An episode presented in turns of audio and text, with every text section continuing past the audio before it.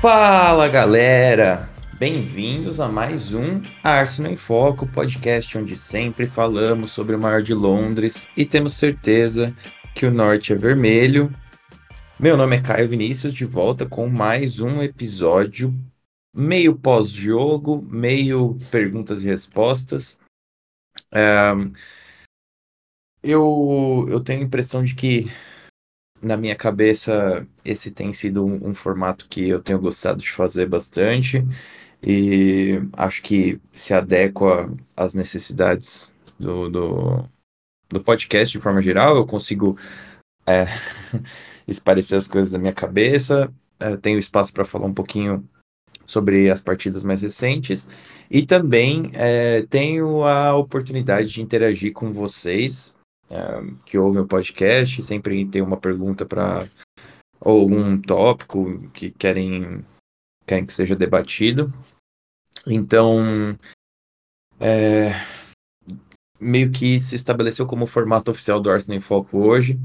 É, como eu tinha falado no começo da semana, eu lancei um episódio com o máximo de perguntas que eu consegui e eu deixei algumas perguntas para serem respondidas numa parte 2 e, e essa é a parte 2 então é, quem quiser ouvir se não teve oportunidade o que foi falado sobre o jogo contra o Fulham e as partidas antes do jogo contra o Fulham é, pode voltar no, no, último episódio que eu lancei na terça-feira, se não me engano, terça-feira de manhã, então hoje é dia 19, 20, 13, 14 no dia 14 de março.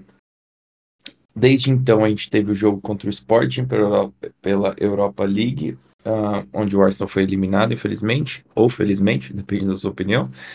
É, e a gente teve o jogo de hoje, domingo, dia 19, onde o Arsenal venceu por 4 a 1 do Crystal Palace em casa. Então é isso. É, venho aqui comentar um pouco sobre, sobre a partida e responder as perguntas que ficaram faltando depois da transição.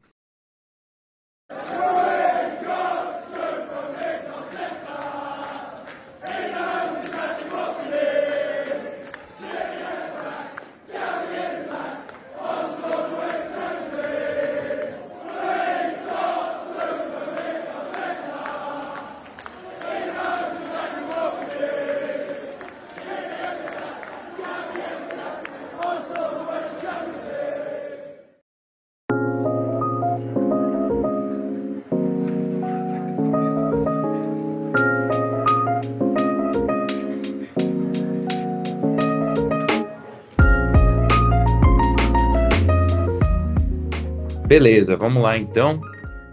É, primeira coisa que eu quero falar é que eu vou fazer uma projeção nesse episódio sobre as próximas partidas do Arsenal e do City. O Arsenal tem 11 jogos em aberto pela Premier League e o City tem. Não, desculpa, o Arsenal tem 10 jogos e o City tem 11 jogos. É, eu, montei uma tabelinha aqui, na verdade, reaproveitei a tabelinha que eu fiz na temporada passada.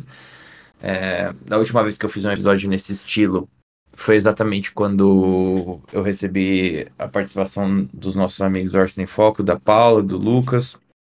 É, é, e por incrível que pareça, faltavam exatamente 10 partidas para o Arsenal quando a gente fez a projeção ano passado.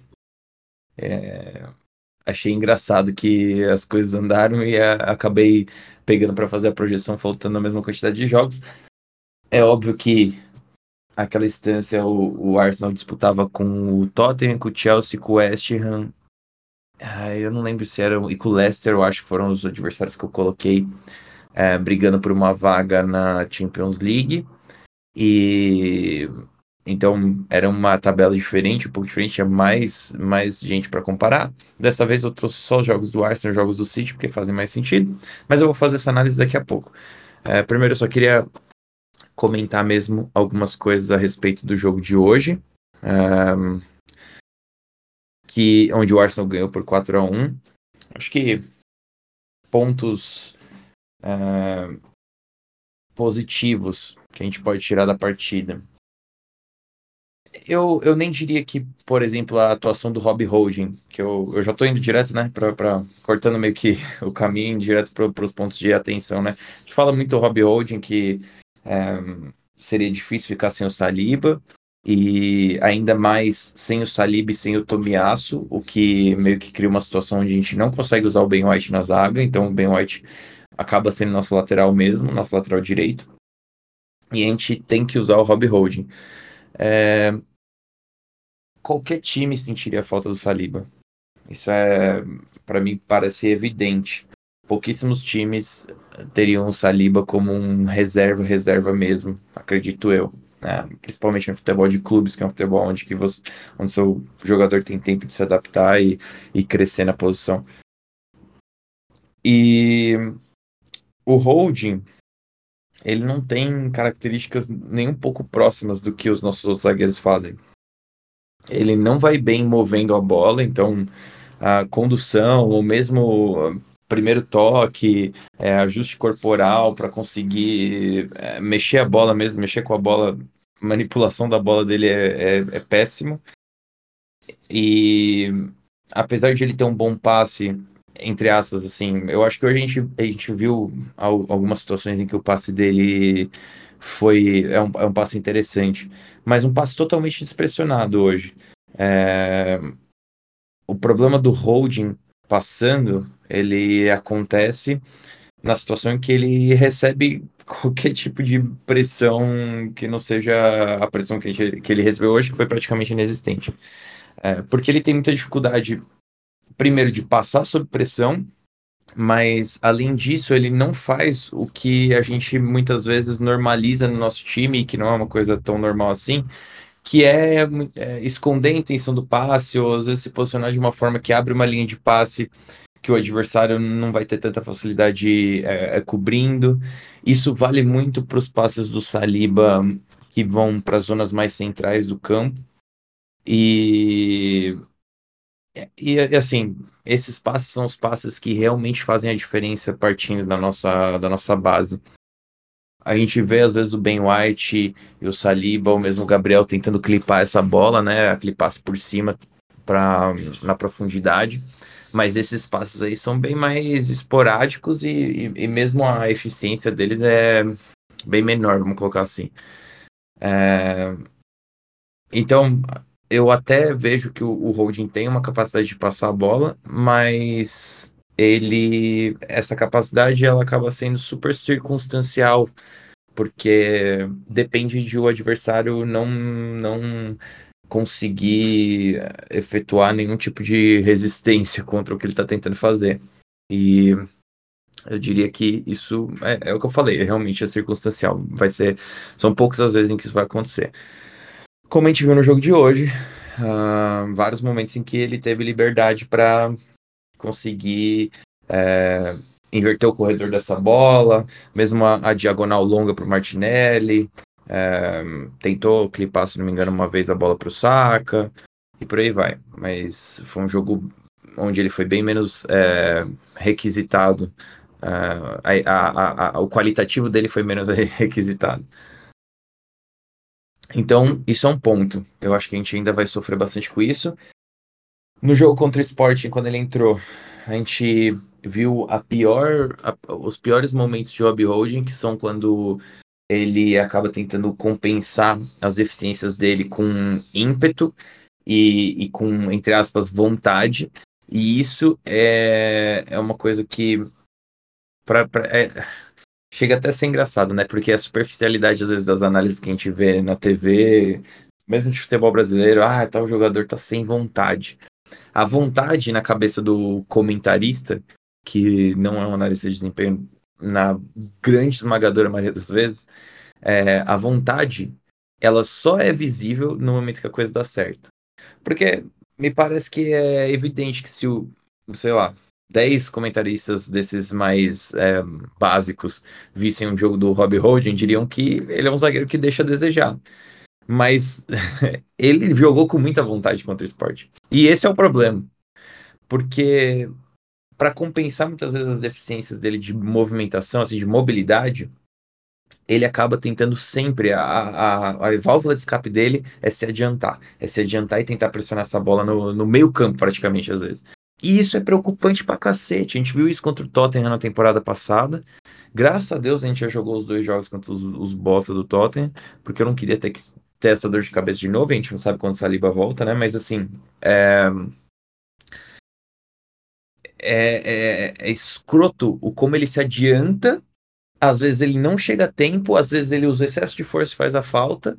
E, e, e muitas vezes, quando ele chega na, no, nas costas do atacante, ele não consegue ganhar com imposição. Ele não. Ele parece que, mesmo sendo um cara grande, ele não tem a capacidade de usar é, aquele, aquele bote um pouco mais lateral em que você se estica pelo lado do atacante para tentar é, tirar a bola dele. É, ele, eu, não, eu não sei o que acontece. É, o Robbie Holding realmente é um zagueiro de proteção da área. É, nisso ele, ele vai bem, sabe? E, mas esse não é o jogo que o Arsenal joga, sabe? É, é difícil. Então, é, fico, fico com o meu pé atrás. Tô comentando já sobre isso logo de cara, porque é um dos pontos de atenção. É, acho que outras coisas que a gente poderia falar, Chaka, um jogo bom do Chaka, mas eu achei. Eu, eu, eu, percebo também que o Palace seria um time em que. Ah, eles são muito, eles são muito moles dentro da área, o Palace. É, você vê, eu acho que mesmo o gol do Saka com o cruzamento do Tierney é um gol que exemplifica um pouco disso. Em como mesmo as bolas em que o Arsenal não teve tanta capacidade de construir, acabavam virando um perigo contra o Palace pela forma é, pataquada muitas vezes que eles, eles lidavam com, com essa pressão do Arsenal ali na, na, própria, na própria zona defensiva. E, cara, realmente assim, acho que muitas pessoas quiseram quiseram fazer esse comentário hoje sobre não era culpa do Vieira, não era culpa do Vieira, não era culpa do Vieira. Eu não sei, eu acho que mais ou menos assim, sabe? Existe um, um, nível de evolução do trabalho. Ano passado o que o Vieira fez foi muito bom, é, pela, pelas circunstâncias, porque poucas pessoas lembram, mas o Palace. Na verdade, talvez bastante gente lembre, porque foi comentado na transmissão também, mas é, o Palace chega no. termina o ciclo com o Roy Hodgson é, com muitos jogadores em fim de contrato, Cahill e por aí vai. É, e, e, e, começa uma, uma era do Vieira ali, tendo que se apoiar na base, tendo que se apoiar em jogadores bem mais jovens, é, sem tanta cancha. E o Vieira faz um trabalho muito bom. Esse ano, é, ele, ele, assim, me parece que deixou a desejar muito, porque a gente vê que eles estão numa situação ruim na tabela e o jogo de hoje, se tem algum legado do Vieira, é inexistente, sabe? me parece. É, então, assim, ah, um pode falar que foi a questão do, do, do Anderson, que teve que entrar o, o Tonkins, e... mas, cara, eu não acho que é por aí, sabe? O time todo, como um todo, se afundava muito fácil, tinha pouca, pouca briga. É, eu achei que a, o jogo ficava mais difícil quando chegava nas peças que a gente conhece já uh, no, no Eduard, no Zaha, que são peças que tentam fazer, têm habilidade e são físicos e tentam fazer acontecer alguma coisa ali na zaga. É, e são peças chatas de, de marcar. Mas, de forma geral, achei uma, que o Palace ofereceu bem pouca resistência ao Arsenal. Bem, bem, bem pouca.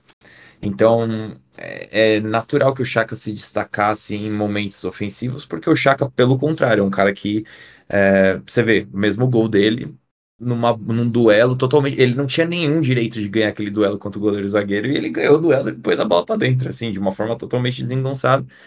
É, apesar de ele ter é, se, participado bem no último terço hoje, de forma geral. É, isso é uma coisa que eu queria trazer. E aí tem outras duas coisas que eu queria trazer sobre o jogo, que são reflexões assim que eu. É, eu penso. Eu nem sei se estão nas perguntas, mas se tiverem, eu eu passo mais um pouco mais para frente também nisso, que é a questão do Tierney e do, e do Troçar.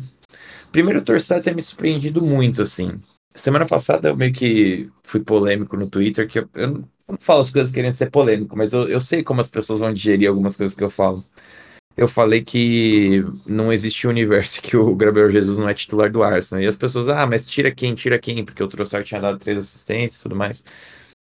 Eu acho assim, não sei quem tira, mas o Gabriel Jesus tem que ser titular se ele tiver 100%. É, não é só sobre marcar gols e, e dar assistências. É, até porque, apesar de não ter marcado gols, o Gabriel Jesus tinha um volume ofensivo muito bom antes da, de se machucar e da, da seleção, da pausa FIFA e tudo mais. É, marcou gols importantes para o Arsenal também. Mas é mais do que isso, é o que ele possibilita para o nosso time de exercer controle na área, na, na, área ofensiva do adversário. Como ele, ele muitas vezes soluciona esses adversários que vêm pressionar a gente um pouco mais alto. Pela é, plura, é, não é nem pluralidade, mas pela, por quão completo ele é. Eu acho que o que me surpreende no Trossard é o como ele tem feito bem o trabalho de costas para o gol. Então, como ele tem flutuado bem, gerado essa superioridade no meio, é, escondido a bola. É, isso para mim ele tem ido muito bem. E eu, eu vou mais além em dizer que o Trossard com a bola no momento que abre que ele, ele consegue ter um segundo para pensar no passe em zonas centrais, ele vai muito bem. Melhor que o Gabriel Jesus. Por mais que o Gabriel Jesus tenha recurso também, e também consiga fazer isso, armar, mas o, o Trossard tem ido muito bem com o passe, no passe. É, e é o que o Arteta falou mesmo, que em espaços curtos ele, ele, ele é um diferencial. Agora, o que o Trossard não oferece é profundidade. Ele não oferece, não adianta a gente se enganar. Ele não é o cara de explosão, de físico, de combater, de, de ganhar duelo no corpo. Ele não é esse cara. Então, é, o Gabriel Jesus dá essa, essa válvula pra gente de escape. E é só a gente lembrar quantos duelos físicos ele ganhava e matava a bola em, é, em, ligações do Ramsdale, que era uma coisa que era muito comum de a gente ver no, no primeiro turno e a gente deixou de ver um pouco depois, mesmo com o Enquetear, porque o Enquetear brigava essas bolas e muitas vezes até causava dificuldade, mas ele é diferente do que o Gabriel Jesus faz. O Gabriel Jesus briga e mata a bola. E dá prosseguimento daí, o que é uma coisa que é, é, é muito difícil de você ver acontecer. E o Enquetear muitas vezes brigava por essa bola, mas aí vira um, um, jogo de segunda bola que o Arsenal vai bem, mas nem sempre tem a mesma eficiência. Então, ah, quem vai tirar para entrar o Trossard? Não sei. Mas eu, eu, permaneço com a minha opinião. O que eu gostaria de, de, de realmente é, fazer um. Não meia-culpa, mas fazer uma releitura do que eu já tinha pensado antes. É como o, o Trossard tem me agradado, porque ele não é um, uma. Eu imaginava que ele viria como uma peça para jogar nas duas pontas, possivelmente de oito, uma vez ou outra, mas mais como uma opção para as pontas mesmo, porque ele é esse, ele, ele tinha essa capacidade de armar. Ele não tem a explosão do Martinelli, novamente, não tem a profundidade. Ele não tem a, a capacidade de drible do Saka, mas ele é um faz tudo ali. Seria muito bom para a gente ter essa segurança de segurar a bola e mesmo se a gente pegar o jogo contra o Fulham é um bom exemplo. É, a ambidestria dele é muito muito importante. Ele combina muito bem no, no primeiro toque passar ou para ser esse cara que recebe a bola e, e passa pro, pro companheiro. O que eu não imaginava é que ele fosse fazer a, a, a função mais central. E eu acho que talvez é, por eu ter enxergar no jogo do Brighton ele flutuando, mas sempre é, em relação a um segundo atacante, e isso me fez pensar nele como um, um segundo atacante mesmo. É, que eu acho que, de certa forma, a nossa posição ali centralizada até é muitas vezes um segundo atacante. Mas é, também acho que eu, eu, tendo sempre a rechaçar a, a análise é, superficial de que porque um jogador tem um passe um pouco melhor, ele pode ser um falso 9. As pessoas acham que é isso, mas não é isso. É, então, para mim, faz muita diferença nessa função específica de falso 9. É, a gente ter uma capacidade de jogar no espaço curto, de você conseguir gerar superioridade, de você conseguir passar a bola, mas de você conseguir também atacar a área. Ele, ele faz todas essas coisas bem. O Gabriel Jesus leva um, um nível a mais de que ele pega essa bola com, com, com força e, e bate para dentro muitas vezes, como ele fez. Ele fez contra o Sporting como ele fez em outros jogos antes da pausa da Copa.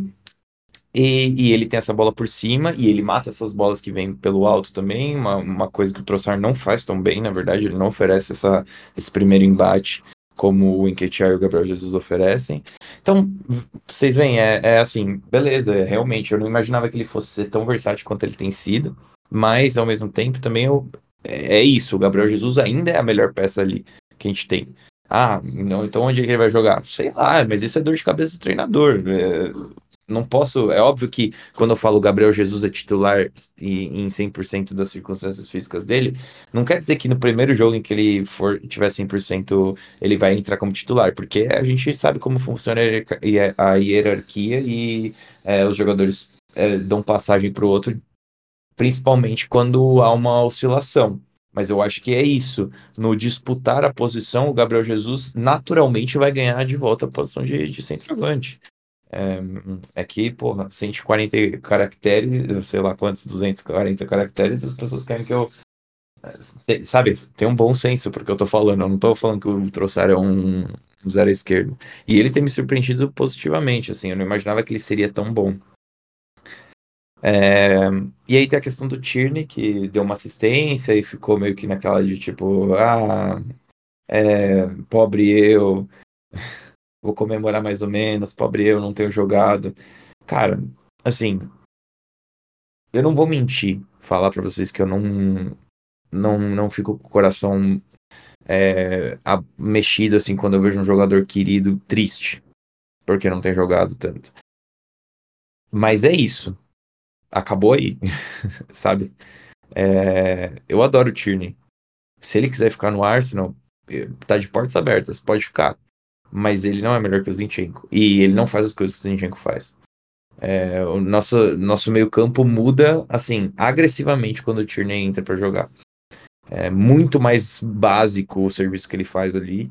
E a gente muitas vezes falou durante os anos que a gente precisava de mais qualidade, mais qualidade, mais qualidade, mais qualidade. Aí quando começa a ter qualidade demais, e, e alguns jogadores que a gente gostava que tem uma qualidade mais básica é, ficam meio que num, num ostracismo do elenco, a gente de repente não sabe o que fazer na nossa cabeça. Mas é isso. É, é, é o time anda para frente, sabe? Se o Tierney quiser ficar, ótimo. Eu acho que ele tem espaço para eventualmente jogar de zagueiro, é, eventualmente é, jogar de lateral mesmo, muitas vezes, finalizar os jogos como um, um ponta mais defensivo, ele é um faz tudo e, e, ele vai ter espaço durante as temporadas. O que eu acho que é difícil, e mesmo assim, o Zinchenko se machuca também. E ele vai poder jogar eventualmente, mas assim, entenda, ele não é tão bom quanto peça que a gente tem que é o titular. Ele tem que entender isso. É, então, e ele tem que tomar uma decisão. O que, que ele quer? Ele quer jogar todos os jogos? Então, beleza, vão todos os times que vão oportunizar isso para ele. Mas é, no Arsenal ele tem a oportunidade de ser uma, uma peça de elenco muito boa que vai ganhar muita coisa e vai disputar muita coisa e onde ele vai crescer muito profissionalmente. Ele ainda é jovem. Então, assim, a decisão é dele. Eu já falei aqui no podcast que eu decidiria se eu estivesse nessa posição. Para mim, é eu pessoalmente acho um absurdo um jogador que tenha a oportunidade de ter premiações e ganhar, ganhar, prataria, prata no armário, é, taça, taça, medalha, sabe? Currículo. Isso para mim seria o mais importante se eu fosse um jogador, do que simplesmente jogar por jogar, sabe? É, ah, beleza, vai pro Newcastle. Cara, desculpa, o Newcastle vai precisar comer um feijão, porque tem muita disputa ali no, no, no top 6 da, da Premier League. O Tottenham tá tentando montar um projeto de, de disputar alguma coisa e ter o, talvez o melhor jogador da liga durante os últimos. De, sei lá. O, o Kenny chegou em 14, né? 14, 15. É, foi por ali mais ou menos. Eu acho que na temporada do Leicester ele já, já tava brancando bastante. Pochettino é 14, 15, né? Então é por aí. Então, o Harry Kane tá nove temporadas na, na, na, liga. O Tottenham teve bons atacantes, bons times. Chegou em final de Champions com o Pochettino. Teve um técnico é, vencedor que é o Conte e tal, que é outra discussão total, mas assim. E os caras não ganharam. O Liverpool teve um time absurdo. e ganhou uma Champions e uma Liga. É, o Chelsea torra dinheiro que nem uns malucos. E, e, e, ganhou uma Champions e uma Liga nos últimos, sei lá quantos anos, cinco anos, mais plus. A dominância é dos times que têm total controle do jogo. Então, se o Tierney quiser ir lá jogar um jogo mais direto, com investimento, mas um jogo mais direto, beleza, vai lá, vamos ver o que ele vai ganhar, vai jogar só. É, é, e eu tô falando do Newcastle, eu acho que isso também é um puta link. É, eu não duvido que, que tenha esse interesse. Mas as pessoas falam como se tivesse certo que o Newcastle tá interessado no Tierney. Eu não sei se tá certo assim, sabe? É, enfim, para mim é mais importante fazer parte de um elenco vencedor, ganhar coisas eu, às vezes eu fico pegando nisso. Se eu fosse jogador, cara, eu não tô nem aí. Eu quero, pro, eu quero me enfiar no time que tem o melhor treinador, os melhores jogadores. Eu quero jogar com esses caras, tá ligado? Nem que eu tenha que sentar no banco, mas eu quero estar tá vivendo esse contexto de vencer. Eu sou muito competitivo. Isso é uma, um, um problema que me afeta um pouco na minha vida. Eu sou muito competitivo. Então, é, eu tenho muita dificuldade de entender quem, quem, quem, assim, não quer estar tá em primeiro lugar sempre. É... Só um minuto, deixa eu trocar o ventilador aqui que tá fazendo barulho. Então, isso é uma coisa que, que me afeta um pouco. Se ele quiser ir, vai, cara, mas por mim, não tem problema se ele ficasse. Só que ele tem que entender, não adianta ele ficar fazendo essas caras aí e toda hora parecer triste. Então é isso, falei o que eu tinha pra falar sobre o, o jogo do Palace. Vamos lá para as perguntas que eu deixei de responder. É... Caramba. Tem várias que eu respondi. É... Top 3 jogos. Tá, beleza, vamos lá. Eu vou, vou descendo aqui e eu vou ter que. Algumas eu não vou lembrar se eu respondi ou não, mas eu acho que eu vou lembrar a maioria delas. Então vamos lá. Primeira pergunta que eu quero responder.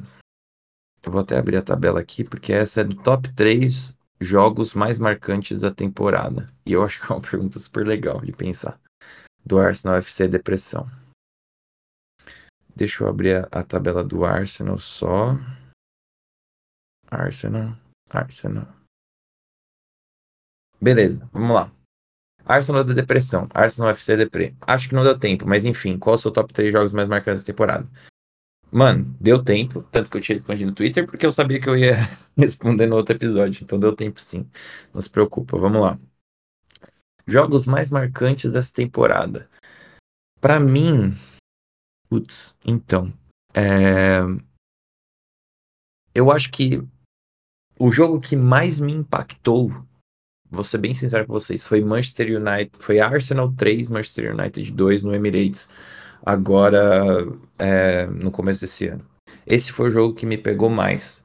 Eu chorei no final do jogo porque eu tava muito, tipo, nervoso, assim, sabe? Era um jogo que para mim tava engasgado a primeira derrota para eles.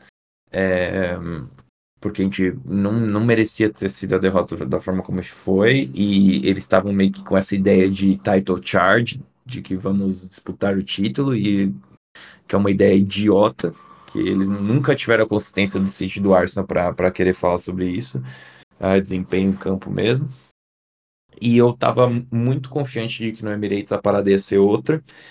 E foi um jogo que na, no dia eu discuti, fiz podcast inclusive sobre isso é, de chateação, né? No sentido de tomar aquele gol do Rashford que foi brilha, é, é, é, brilhantismo individual, depois aquele gol de cabeça do porra do Lisandro Martins que foi cagado pra caralho, e a gente vira no último minuto, sabe? É, para mim, aquele jogo talvez tenha sido o jogo mais marcante. Vou pensar em outros dois aqui já te dou a resposta, mas esse foi muito marcante, com certeza. Aí, que outros jogos a gente teve? Então a gente começou a temporada. Do, é... Vixe, voltei demais, gente. a gente começou a temporada com é, 2 a 0 no Palace, depois 4 a 2 no Leicester, 3 a 0 do Bournemouth, 2 a 1 no Fulham, 2 a 1 no Villa. Esse jogo 2 a 1 no Villa? Qual? Quem marcou? Gabriel Jesus, Gabriel Martinelli. Ah, aquele gol do Douglas Luiz Olímpico. É verdade. Ah, não, putz. Voltei demais. Tá, teve esse 2x1 do Villa, a gente perdeu pro United, aí a gente ganhou do Brentford, esse jogo foi legal também. Aí teve o 3x1 com o Tottenham, mas eu não sei se me marcou mais o 3x1 com o Tottenham ou o 2x0 fora de casa. Esse 3x1 foi gol do Partey, né? Gol do Gabriel Jesus, gol do Chaka. Com o Emerson Royal expulso. É, esse 1x0 Leeds também foi um resultado bom. Foi aquele que teve o pênalti anulado no último minuto que eles iam dar pro, pro, do, do Magalhães em cima do Bamford. Ah, 1x0 Chelsea, 4x2 Brighton. Foi um bom jogo também que me marcou um pouco, porque foi na avó. Foi, eu tava no, no dia 31 vendo e achei interessante pra caralho. É... Ah, cara. Eu acho que esse 2 a 0 Tottenham fora de casa, para mim, me marcou demais, cara. Porque eu acho que foi a pá de calde que senta aí no, na privada de vocês, os seus bosta, tá ligado? Os caras com essa ideia de projeto Conte no começo da temporada, que o Conte ia ser melhor que o. que o. que o Tottenham seria melhor que o Arsenal. Então, é, esses três jogos eu, eu diria que sim. Tottenham e Arsenal que o Arsenal ganhou fora de casa. É... O jogo contra o United dentro de casa, 3 a 2 Então, um sequência do outro, foram dois jogos que me marcaram muito. E eu diria que o jogo contra o. Eu não sei, agora. Porque o jogo contra o. É, o jogo contra o Bournemouth. O jogo contra o Bournemouth, que o gol do Reece Nelson. Porque esse jogo, eu falei no jogo do, sobre o jogo do Villa, eu até fiz o um podcast aqui com o Giovanni, eu falei que por mais que o Arsenal demorou de marcar o 3 a 2 demorou também de eu acreditar que o Arsenal não ia ganhar.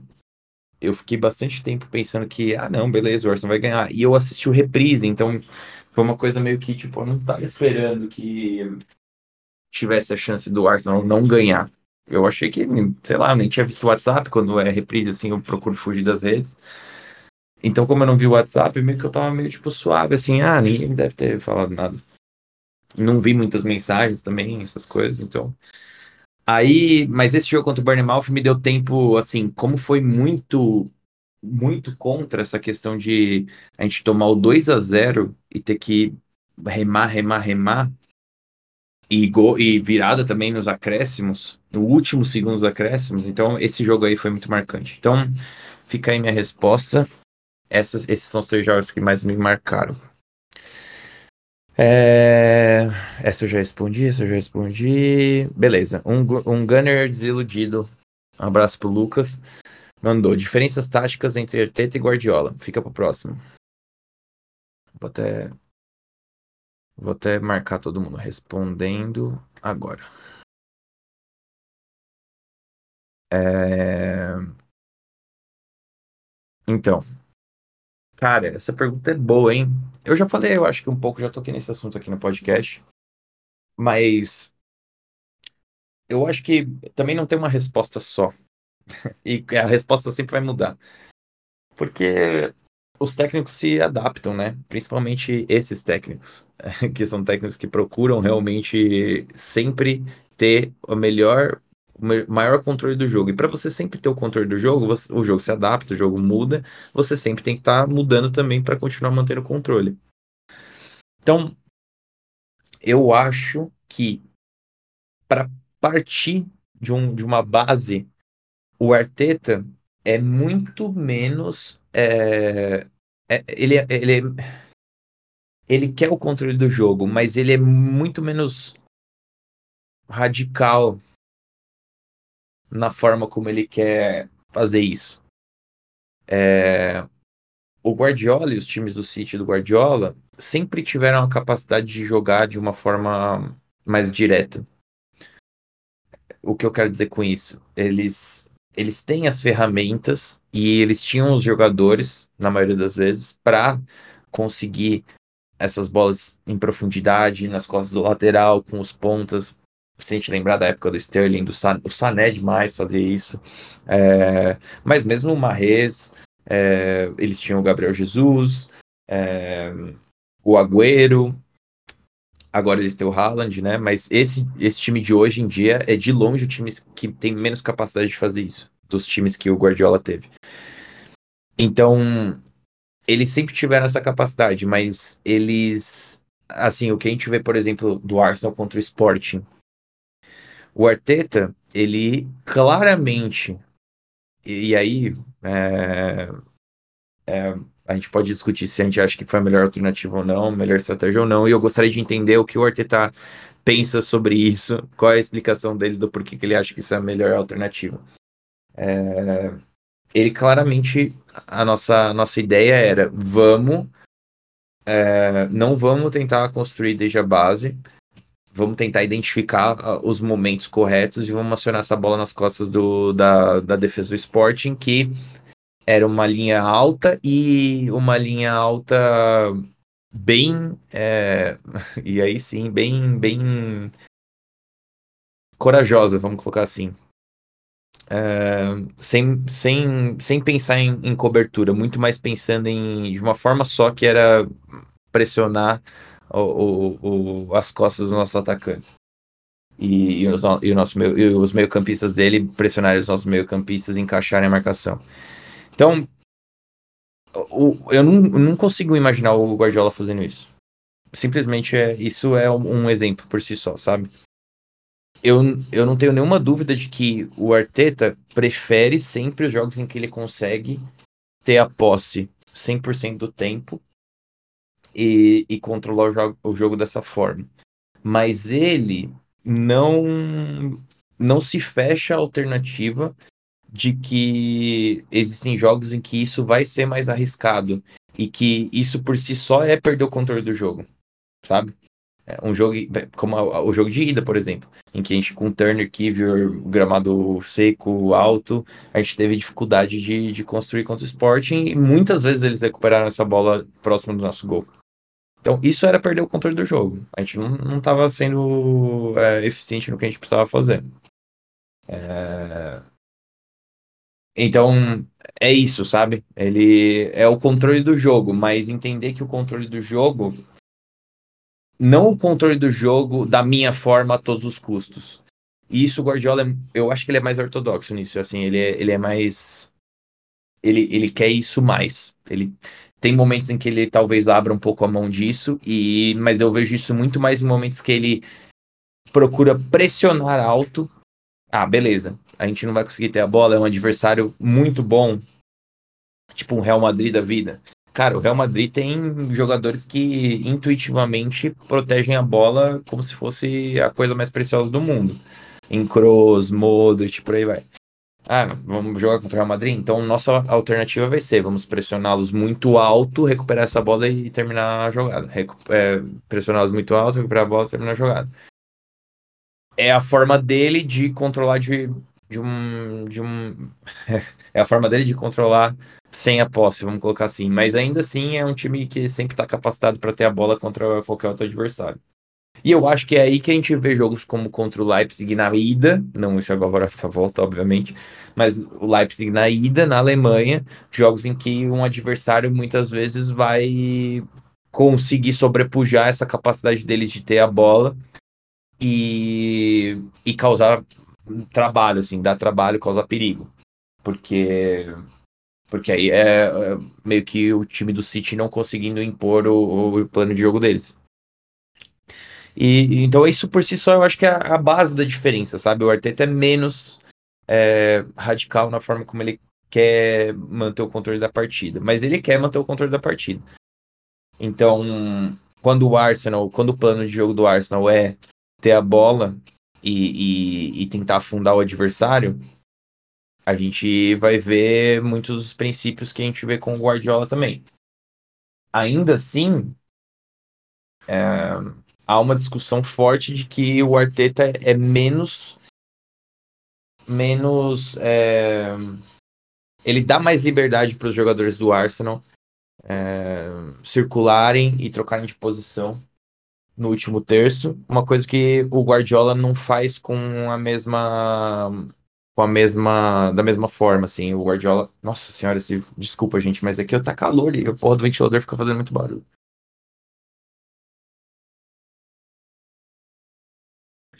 Aumentei a velocidade dele, eu acho que é, agora parou o barulho. Então, é, parou mais ou menos, né? Vou desligar de novo. Então, então é isso, tá? Isso é, eu acho que é uma base da, da diferença dos dois. Aí tem essas hum, hum, diferenças menores de dentro do jogo mesmo. É... O Arteta sempre, desde o começo no Arsenal, e aí eu acho que também para se adaptar um pouco ao elenco, é... sempre permitiu que houvesse um, um, jogo um pouquinho mais direto, uh, principalmente para os nossos pontas. O Guardiola não faz muito isso, assim. O Guardiola sempre teve peças de qualidade o suficiente para. Na verdade, assim, no Bayern talvez a gente visse mais, porque é, são linhas muito altas na Alemanha, né? E realmente tinha um, um padrão de diagonais muito forte é, entre o, o, zagueiro e o Robben, é, mesmo o Miller recebendo essa bola em profundidade. Então, beleza. No Bayern a gente via mais, mas assim, o time do City sempre teve peças, o time do, os times do Guardiola, no Barça, no City, sempre tiveram peças de qualidade muito alta para conseguir meio que forçar os adversários para trás. E mesmo assim, tem momentos do jogo mesmo, momentos em que você tem uma, uma defesa um pouco mais aberta, você tem essas situações em que a bola a bola nas costas da, da linha defensiva adversária se faz se faz uma alternativa muito viável. E aí, beleza, é óbvio que vai acontecer. Mas o, o eu digo mesmo como um, um princípio, assim. Uh, os times do Arsenal no começo do Arteta procuravam muito essas bolas mais, mais longas, assim. Eu me lembro. Ah, bom, eu não vou lembrar agora qual das temporadas que foi se foi a, ainda do Covid ou não. Mas assim, jogos em que basicamente. E aí eu acho que o Arteta também reconhecendo que com os jogadores que ele tinha não, ia, não fazia tanto sentido ele procurar procurar fazer com que eles tratassem a bola, temporizassem mais e tentassem ir para o campo do adversário. É, o Arteta instruía a gente procurar muito essas bolas na, nas, nas costas do, do lateral. Muito, muito, muito, muito, muito. E então é isso. A gente nunca viu o Guardiola fazendo isso com, com, essa, com essa força. É... Mas de, for... de tirando isso, acho que em estrutura mesmo os times são bem parecidos, as ideias são as mesmas de, de como é, gerar superioridades, assim, sabe? As dinâmicas são bem próximas. Eventualmente um ou outro vai pensar coisas diferentes para situações é, diferentes. A gente vê o Arteta muito mais adepto de fazer uma marcação homem a homem. A gente já viu o Arsenal fazer homem a homem muitas vezes na pressão alta. Não é comum ver o, o City fazendo isso. Quando o Arsenal, quando o Arteta começou no Arsenal, a primeira coisa que ele fez foi dois volantes, 4-2-3-1. O Guardiola raramente usava dois volantes, assim, teve um período quando ele perdeu a liga para o Liverpool, no ano seguinte, teve um, momentos em que ele usou muito mais dois volantes. É... E, e de, desde então ele não, não, voltou mais a usar dois volantes tanto, assim, desde que o, o chegou. É óbvio, tem essas dinâmicas de lateral formando um segundo, um segundo volante, mas eu digo, teve momentos em que ele usava dois volantes mesmo. Não tô falando de um lateral e um volante. Ele usava dois volantes.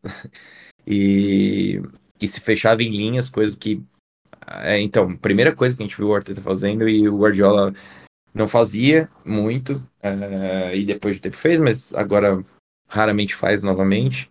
É difícil ver o City não ter a bola, né? Então é difícil a gente ver esses padrões. É, com o Arsenal a gente viu isso muito mais. É, então, essas são, são pequenas diferenças. Uh, essa aqui eu já respondi. Essa aqui.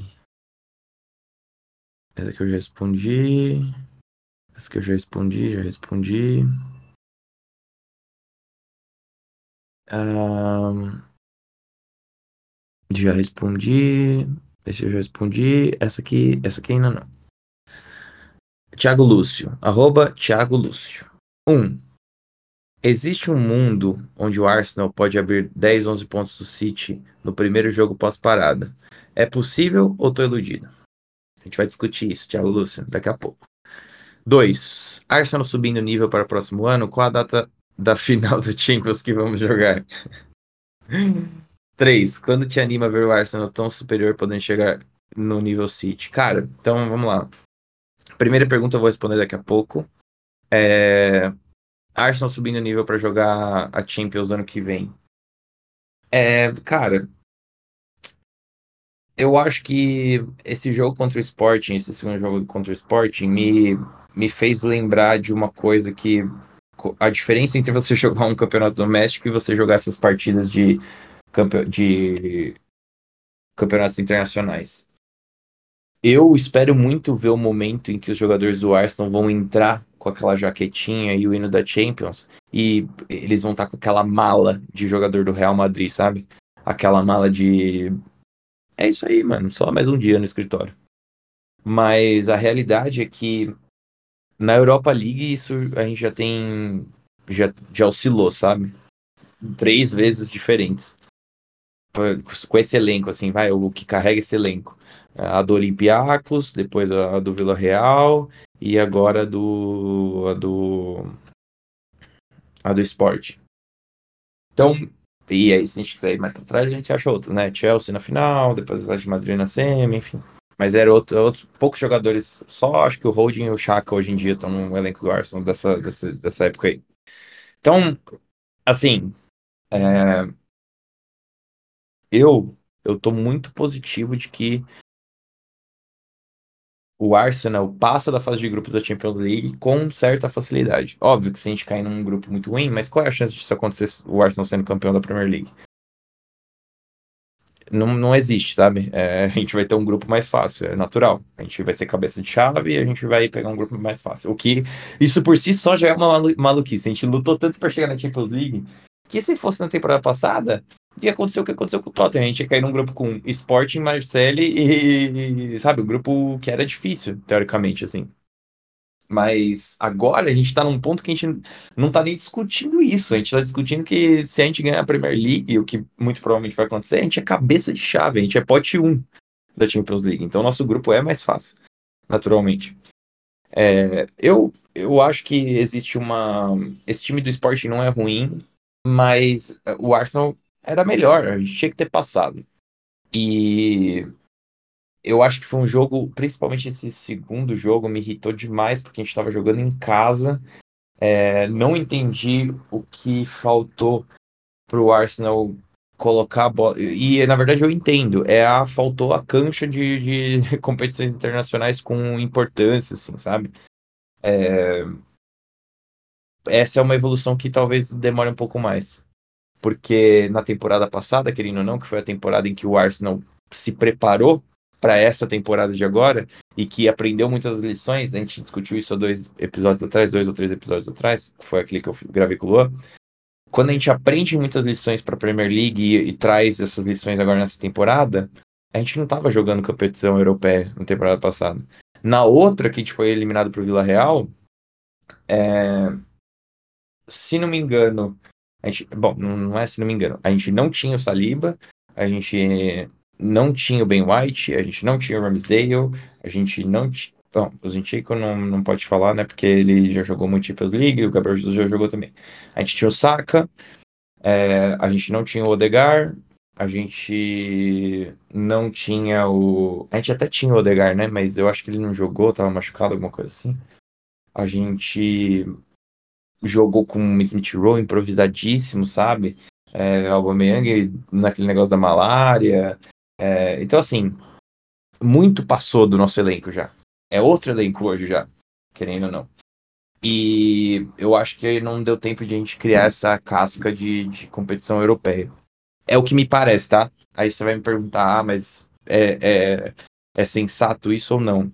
Cara, para mim, todo mundo tinha aprendido todas as lições de primeira e a gente estava caminhando pro título da Europa League agora só pra desfilar, entendeu?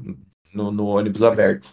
Mas as coisas não são como eu gostaria que elas fossem. Eu acho também que tem muito de. de que o Arsenal fez um jogo ruim, assim. É que aí a gente volta, por que, que o jogo foi ruim, né? Sendo que a gente jogou dentro de casa e o adversário impôs dificuldade, mas foi um dia brilhante do adversário, vamos colocar assim, em negar o, o Arsenal de jogar, e mesmo assim o Arsenal levou o jogo para os pênaltis, é, abrindo placar. Então, é difícil de, de conseguir racionalizar muito essa eliminação. Mas. É, eu, eu, eu acredito muito que o Arsenal na temporada que vem vai passar da fase de grupos da Champions. Aí mata-mata é outra história, porque aí a gente tá falando de outros adversários que são fortes também, que tem mais é, jogadores mais experientes ainda, que tem jogadores mais desenvoltos na competição. Mas só Deus sabe o que ganhar um título inglês vai fazer na cabeça desses moleques, eles vão entrar na temporada que vem é, que nem o, o auge do Ronaldinho Gaúcho, sabe? Tipo, pode ser, não sei.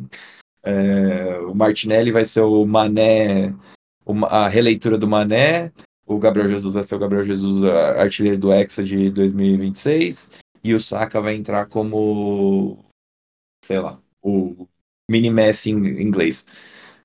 Pode ser, sei lá, né? A gente não sabe. Quanto te anima ver o Arsenal tão superior podendo chegar no nível City? Eu não acho que a gente é tão superior que o City. Eu acho que a gente tem sido mais consistente essa temporada. É... Mas eu não acho que a gente é superior ao City. Eu não acho, não, mesmo. Eu acho que a gente tem sido mais consistente. O City tem jogadores muito bons. As pessoas, eu acho que não percebem que esses jogadores que estão sendo inconsistentes nessa temporada e mesmo assim estão dando um caldo no Arsenal, eles são jogadores que já ganharam a Premier League quatro ou cinco vezes. Então, é aquela coisa, eles estão de barriga, eles eles estão, sabe, sabe quando você, você tá na churrascaria assim e você tá até melado de tanto que você suou já e que você olha assim, seu olho tá meio tipo, caramba, cara, será que eu tô ficando meio febril de tanto que você comeu? É isso, cara. Os caras estão muito satisfeitos. Então, é, o Guardiola fala isso nas entrevistas, não é besteira.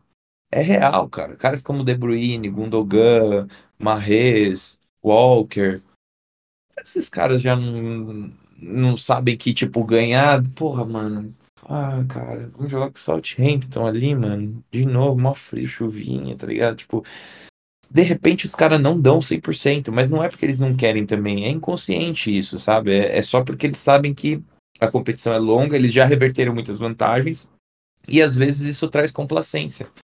Quem joga futebol manager sempre ouve essa pergunta complacência, mas é verdade. O que, que é complacência? Complacência é tipo, talvez não se importar como os jogadores do Arsenal se importam. Quando o Arsenal. E quando o Guardiola falou isso, e é muito verdade. O Arsenal consegue virar jogos aos 97 minutos. Por quê? Porque os jogadores se importam demais, cara. Eles se importam mais do que tudo. Sabe? Ele, todos eles dão a porra do carro deles, queima, joga fora, não compra outra, vai a pé pro CT se eles puderem ganhar a Premier League. É isso, cara. Todo mundo ali tá com fome pra caralho. Então, é, e quando você me pergunta assim, se eu acho que o Arsenal é superior ao City, eu acho que os jogadores do City são melhores. E eu acho que se o City estivesse jogando 100% do que eles podem, não teria nem disputa, inclusive. O City estaria na frente. Até porque quem tá jogando 100% do que pode ali tem, sei lá, 40 e tantos gols na temporada já. É... Então imagina esse cara tendo 50 e tantos gols, porque os outros que estão ao redor dele estão jogando mais também. É... Sabe, esse é o tipo de coisa que a gente tem que contextualizar. A gente tem que torcer para eles cagarem ainda mais e porque e para ano que vem a gente tá melhor, mais maduro e ter mais jogadores bons. E aí cada vez mais a gente vai diminuindo essa, esse gap. O que a gente não pode fazer é o que o Liverpool fez, que é achar que ganhamos uma vez, é, vamos manter essa base porque isso aqui é o suficiente. Ainda mais porque a base do Liverpool era velha, né? Então, então é isso que eu acho, viu, Thiago? Mas a, a outra pergunta eu vou responder daqui a pouco. É, Gustavo Luna, eu respondi semana passada. Felipe, eu respondi semana passada. Kaoru, eu respondi semana passada. Você respondida.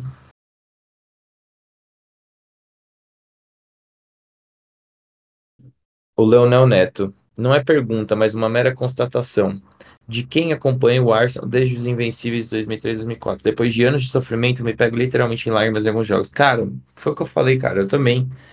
Assim, às vezes é difícil de acreditar o que tá acontecendo. Mas ao mesmo tempo era esperado. Era, pelo menos por mim, né? O pessoal que acompanha o podcast sabe. Eu sempre apoiei o trabalho. Podia dar errado? Podia. Mas tinha muito pinta de que ia dar certo por várias coisas que foram discutidas ao longo desses anos. E, e se fosse para dar certo mesmo, esse salto é uma coisa que quando acontece a gente fica assim nas nuvens. A gente não sabe o que está acontecendo. É, a gente realmente não sabe o que está acontecendo. É, para a gente seria muito mais factível, né? E muito mais é, muito menos impactante se o Arsenal terminasse na temporada passada em quinto, aí nessa temporada é, terminasse em terceiro ou quarto, brigando ali, aí na temporada que vem, porra, um mini salto e, e, e aí de repente a gente disputa o campeonato uma parte, mas aí depois a gente, pá, aí a gente fica entre terceiro e segundo e aí depois a gente ganha a Premier League. Mas não é assim que acontece, é só a gente pegar a natureza do, do nosso elenco. É, como, para quem aqui tem irmão, ou mesmo vai lembrar da própria vida, ou quem tem filho até, como que funciona com a, o, o, o ser humano que está ali entre os 17 e os 25 anos, 23, 24 anos. É tudo assim, ó, pá! De repente, você aprendeu. De repente você cresceu. De repente você está trabalhando e ganhando dinheiro. De repente você está é, estudando e você está com a capacidade de engolir o mundo, de abraçar o mundo, de sair, não dorme, não faz, faz tudo ao mesmo tempo. E é assim, eu acho que a evolução do nosso time é um retrato de como o ser humano funciona, sabe? É, não, talvez é, é, o que eu falei, se os nossos jogadores tivessem 26, 27 anos e a gente tivesse terminado em quinto, o que a gente espera para a temporada que vem seria o quarto ou o terceiro. E talvez isso fosse real, mas é que a gente não estava vendo e isso conversa bastante com a pergunta anterior do Thiago Lúcio, de que quando a gente evolui, a gente evolui muito. Então, é o que eu falei, eu não acho que a gente está no ponto do City ainda. Mas quando, é, quando a gente tiver o Martinelli, Saka, Odegar e esses caras todos, Smith Rowe, é, Saliba e esses caras todos no auge, ah, cara, a gente tá falando de um time com extremíssima qualidade. Extremíssima qualidade. A gente vai ser o time mais talentoso da Europa. É, as pessoas não estão percebendo isso. Olha o que o Arsenal está fazendo com jogadores sub-23. É o time mais, mais novo do campeonato. O pessoal fala do Southampton, foda-se o Southampton, tá em último colocado. É o time mais. O, o que importa é o time mais novo do campeonato. Eu vou até abrir aqui a classificação para ver se ainda tá em último do campeonato. Ainda tá em último do campeonato. É o time mais novo. Então. Sabe? É disso que a gente tá falando. E é óbvio, eu me emociono pra caramba. E porque tem coisas ali que eu não acredito. Eu não consigo acreditar. Alguns jogos eu entro e eu falo assim, pô, tem tudo para não ganhar. Mas aí às vezes eu me questiono no sentido de que, cara, mas e se começar a ficar difícil, tá ligado? Esses meninos aí, se começar a ficar difícil, eles vão ficar nervosos lá dentro, tá ligado? Porque começou a ficar difícil. E o time continua calando minha, minha mente. Eu ia falar calando minha boca, mas calando minha mente. Porque quando fica difícil, a gente acha um 4x2 contra o Aston Villa, a gente acha um 3x2 contra o Bournemouth, a gente acha um 3x2 contra o United, a gente acha um. O Everton, para mim, que foi o adversário que a gente ganhou de 4x0 em casa, que a gente tinha acabado de perder, para mim aquele jogo, o primeiro tempo, foi difícil. Tava difícil, gente. O Everton tava sendo super capaz. É que depois de um tempo eles correram tanto atrás da gente que a gente escondia a bola de uma forma que é... Aí eles cansaram, e aí também 2 a 0 na lomba antes do intervalo é um negócio que, né, dá aquela, dá aquela murchada foda. E aí a gente ficou mais fácil, mas assim, foi um jogo difícil também. Então, eu acho que é por aí. É... Aí o Bruno Prates, quais os palpites para os últimos 11 jogos da Premier League? Bruno, pera só um pouquinho que eu acho que tem outras perguntas que eu não respondi. É... Nossa, acho mesmo. Tem uma pergunta de um amigo que tinha mandado essa pergunta antes de um atleta do Cozier Dubry lá, se não me engano. Ele tinha mandado uma pergunta e eu tentei achar ela na, na, no episódio passado, não achei, mas ele mandou de novo. Eu vou achar aqui, só um minuto. Uh... Porque depois, quando eu começar a falar das outras, das outras rodadas, vai ser. Eu sei que eu vou me perder nisso. Hum... Aqui. O CB, arroba corporal 1994. Eu tinha feito em outro post, acho que não viu, mas se ver essa agora, deixa pro próximo. O que acham do jovem AD Cozier? Sabem de alguma informação, talvez, de que ele possa ser usado em breve? É... Então, cara, eu vi sobre ele. Eu não sei muito sobre ele. Eu tinha procurado sua pergunta no último podcast porque eu realmente é, queria queria queria comentar. Eu lembrava assim que você tinha comentado. Na verdade, eu lembrava porque quando você mandou essa pergunta, eu até cheguei a te responder. Eu falei, pô, mano, vou, vou tentar lembrar de responder num podcast pra frente. É... E eu só não achei ela porque eu não achei onde você tinha onde você tinha comentado. É... Então é o seguinte, eu vou abrir agora os lances dele aqui e vou, vou comentando live para você, porque se for quem eu lembro, que eu acho que é, é o ponta canhoto que eu tinha, que eu até comentei recentemente no podcast que o pessoal tava comparando ele com o Saka. E soluço, gente, desculpa. O pessoal tava comparando ele com o Saka, e eu achava que a gente tinha que entender as diferentes características mesmo dentro da, da própria posição. Então, assim, o que eu tô vendo, que ele, ele tem essa, essa característica desses pontinhas mais balaqueiras, né? De, de mudar de, o ângulo de corrida e a direção muito bem. Uma coisa que, que eu já vi ele fazer algumas vezes aqui no vídeo. É, ele tem esse corte seco para dentro na esquerda e ele põe o corpo na frente da bola para não, não, não, não receber o, o, bote, né? Isso é uma coisa que o Saka faz, mas o Saka conduz a bola sempre com o dentro do corpo. Isso era a principal característica que eu tinha visto de diferença desse desse desse do Cozier Duberry em relação ao Saka. Ele conduz muitas vezes a bola com a parte de fora do pé. É meio que nem o, o Robin, assim. Essa, óbvio que é uma comparação. Eu tô usando só um outro ponta canhoto como referência do que eu tô querendo dizer. Mas ele não é esse cara que estilisticamente não tem a capacidade de, de trabalhar no espaço curto, tá? Ele não é esse ponta que precisa da, do espaço para ser feliz, pelo que eu tô vendo. Ele, ele tem, ele usa bastante da, da técnica dele para trabalhar nos espaços mais curtos, assim. Isso, assim, é uma. Jogadores da nossa base têm essa característica. Usam bastante desses dribles de futebol de salão, quase como que se fosse, para trabalhar no espaço curto. A gente pode lembrar do Saka, mas na verdade o Saka eu acho que é o que menos usa esses dribles, essa, essas penteadas, esses dribles, esses, esses drag backs como o Odegar usa, por exemplo. Quem usa mais é o, Riz Nelson, usa bastante, o Smith Rowe usa bastante.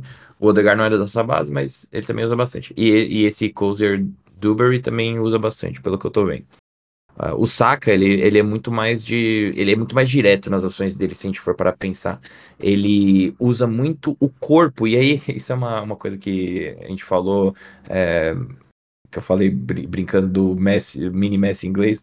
Mas é, quem, o Messi é um, um, cara que dribla muito mais com o corpo do que com plasticidade, né? De, de técnica, assim.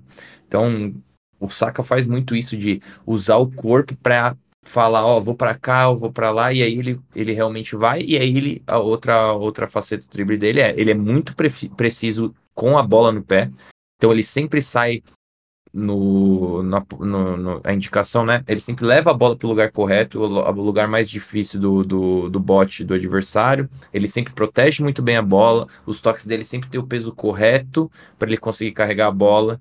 E, e aí ele põe o corpo para proteger. E ele é muito eficiente fazendo isso. Mas isso é um drible muito mais direto. Eu tô vendo que esse Cozer Duberry, ele é um cara muito mais explosivo nas ações dele. Ele é assim, é balaqueirinho mesmo, de, de pegar a bola e vou pentear para cá, vou pentear para lá. Mas assim, ele faz muito isso de usar a parte de fora do pé para conduzir a bola, ou mesmo nos dribles dele. é, ele sempre tá carregando a bola mais longe do corpo dele do que para dentro. É, é, isso é a dificuldade. Eu tenho dificuldade de explicar isso, eu acho, no podcast. Eu não sei se as pessoas conseguem visualizar, mas é assim: se a gente tá de frente, a bola tá na nossa frente. O saca, ele sempre vai usar a chapa do pé para conduzir a bola. E ele vai dando a passada, então ele põe a direita na frente da bola e aí ele vai levando a bola com a, com a chapa do pé. Óbvio, tem momentos em que ele usa a parte de fora do pé e, e faz outras coisas, mas assim, de forma geral, os dribles dele, os lances de mais perigo e de característica dele são assim. É, esse Cozer Duberry, eu já tô vendo que ele muitas vezes tá carregando a bola até longe do corpo dele, assim, meio que é, na diagonal, perfilamento na diagonal, carregando sempre de frente, às vezes batendo na bola de frente, mesmo com o biquinho da chuteira, e, e carregando ela para fora. O que é interessante porque é um drible que tira para bem longe do lateral mas não é efetivo quando você tem uma dobra de marcação. Quantas vezes a gente já viu o Saka passando numa dobra, no meio da dobra de marcação? Exatamente porque ele tira o suficiente para o lateral que está do lado, vamos supor que ele está no flanco direito, né? Então tem um lateral à direita dele, ou na frente direita dele, cobrindo a linha de fundo, e tem uma dobra de marcação na esquerda dele. Quando o Saka carrega essa bola, ele tira para a perna esquerda dele o suficiente para o lateral, que está à direita dele, ou a linha de fundo, ter dificuldade de chegar na bola, mas aí ele conduz com a parte de dentro do corpo para que o, a dobra de marcação que está vindo na perna esquerda dele não consiga acesso na bola. Se você conduz dessa outra forma, como carregando mais de frente ou até mais pela parte de fora do seu corpo, você a bola está ainda mais distante do lateral que está na linha de fundo, na sua direita. Mas aí você está deixando a bola descoberta para o jogador que está na, na sua dobra de marcação. Então isso é uma, é uma questão estilística aí, mas é, é aquela coisa, esse, esse pontinho aqui é bem balaqueiro, então ele acha outras alternativas para se livrar dessa, desse, desse problema, pelo que eu estou vendo aqui. Normalmente ele usa as costas do próprio, do próprio movimento. É, tô vendo que ele usa bastante isso. Então ele, ele indica que vai para um lado, e aí quando a marcação vai chegar próxima dele, ele gira no próprio eixo e sai pra, nas costas do movimento dele. É, mas assim, é muito cedo para falar, na realidade. Muito, muito cedo para falar. Mas tá aí, fiz uma, uma sete minutinhos de, de análise do, do Cozer Duberry. Então, desculpa CB, eu, eu não ter conseguido ver essa, essa, essa pergunta da última vez. É... Pera aí, deixa eu ver, tem mais coisa aqui que eu não tinha lido.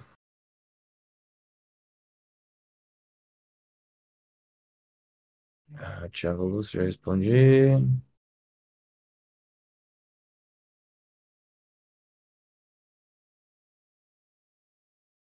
Tá.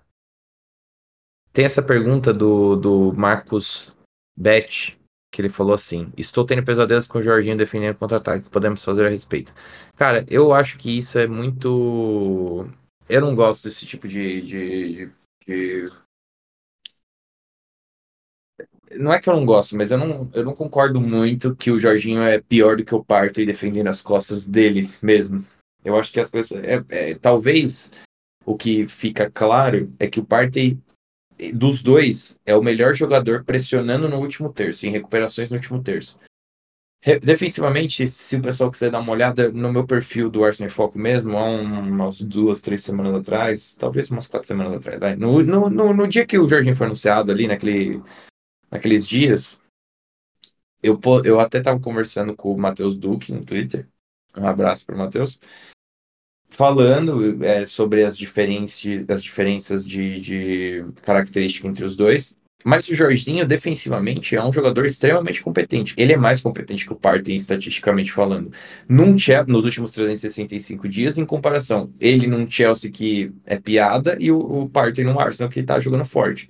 Então, assim, é, o Jorginho não é um mau defensor. Eu não sei porque as pessoas têm essa impressão. Eu acho que é porque ele é lento no FIFA, mas ele não é um mau defensor. É... Ele e o Partey, defendendo espaço nas costas da, da volância, tem a mesma dificuldade. O Partey tem um pouco menos dificuldade, talvez, mas a dificuldade não é muito diferente. O que a gente tem que melhorar com, quando o Jorginho joga é a capacidade dele de recuperar essa bola e matar logo ela no, no terço ofensivo. O Partey faz isso melhor. Mas, por exemplo, muitas pessoas usaram o jogo contra o Everton como exemplo. Foi um jogo em que o Jorginho jogou o primeiro tempo, o Partey jogou o segundo, ou um pouco depois do segundo. Ah, porque o Partey, quando ele entrou, ele dominou o meio campo. Cara, olha as circunstâncias, né? A gente tá falando de um jogo em que, no segundo tempo, é o que eu acabei de falar. Você vê que eu nem tinha mencionado esse tópico e já tinha feito o ponto todo. O Everton já estava atrás no placar e o Everton já tinha corrido pra cacete atrás da bola. Eles já não estavam mais com o mesmo ímpeto de fazer nada acontecer. A gente jogando dentro de casa, é óbvio que o, jogador que entrasse ali ia ter mais facilidade. Então, esse é o tipo de, de base que a gente não pode usar para querer comparar os dois. Agora, sim, é, é, me parece que a preferência do Arteta é clara pelo Partey. Eu, pessoalmente, já deixei aqui no podcast a, minha opinião sobre por que, que eu gosto do Jorginho eu acho que em jogos de competição doméstica, me parece que ele tem capacidade de controlar mais o ritmo de jogo. Mas a gente acabou de falar sobre diferenças entre Guardiola e Arteta. E o Partey é o jogador mais direto. Não tem, não tem jeito. É, eu acho que no mesmo podcast que eu falei sobre a diferença dos dois e por que eu gostava do Jorginho, eu também falei que eu via muito a gente na temporada que vem usando parte nos jogos de Champions League e ele tendo muito sucesso. Porque nos jogos de Champions League a gente vai ter mais campo para correr. A gente vai ter que jogar um jogo mais direto. Nesses jogos, o Partey ele se destaca. O Jorginho acha alguns passes que o Partey não acha, na minha percepção, principalmente no, no terço final.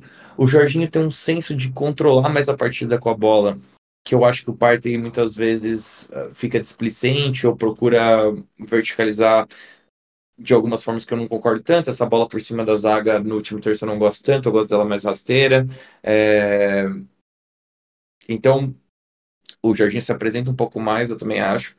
Mas, assim, me parece que o Arteta dá preferência por Partey, até por ele, eu acho que entender que o Partey é o jogador mais completo e mais capaz de permitir que o Arsenal tenha mais de um plano de jogo, vai, vamos colocar assim. É o que a gente falou. O Arteta não, não tem medo de precisar jogar de mais vertical quando a partida se faz a feição disso.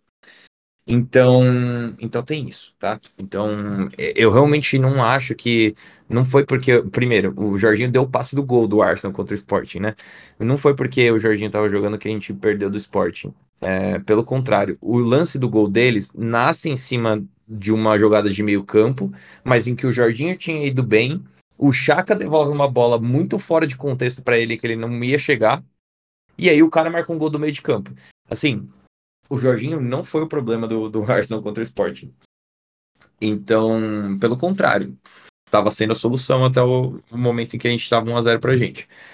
É, então, eu acho assim, eu entendo por que, que as pessoas têm receio mas a gente tem que, se for para ter esse receio, a gente tá fudido. Porque todos os nossos jogadores, olha a, a, a agressividade, a, a, altura da nossa linha, muitas vezes. No, muitas vezes a gente vai pegar adversários que tem jogadores muito rápidos e nenhum dos nossos jogadores vai ser capaz de ganhar na corrida mesmo. Então a gente tem que ser inteligente como a gente faz isso.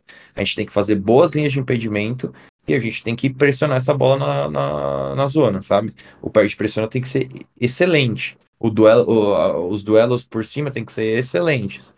É, e a gente não pode fazer a pataquada que a gente fez ali no meio campo contra o Sporting, que é, ah, beleza. Isso é uma coisa que eu tava até conversando com o Marcelo, o show, que sempre manda pergunta e que vai participar de um podcast aí futuro, muito provavelmente. Ele tá, ele tá falando assim, ah, porque os caras é, igualaram, assim, né? a gente não tinha superioridade na, na construção.